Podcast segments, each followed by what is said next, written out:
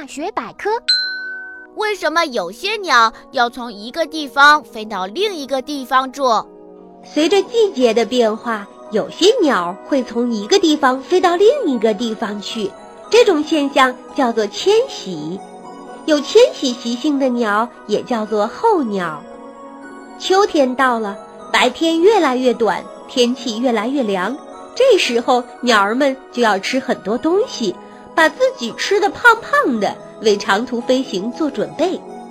然后，在某一个晴天，鸟儿们聚集在一起，开始向南飞，到温暖的地方过冬。